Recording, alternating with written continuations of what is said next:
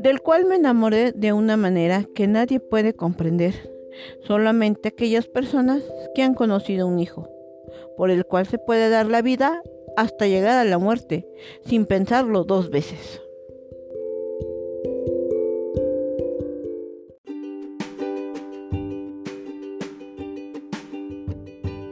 Muchas gracias por haber escuchado este podcast. Su amiga Lulu Flores, la mirada del ángel, les agradece mucho.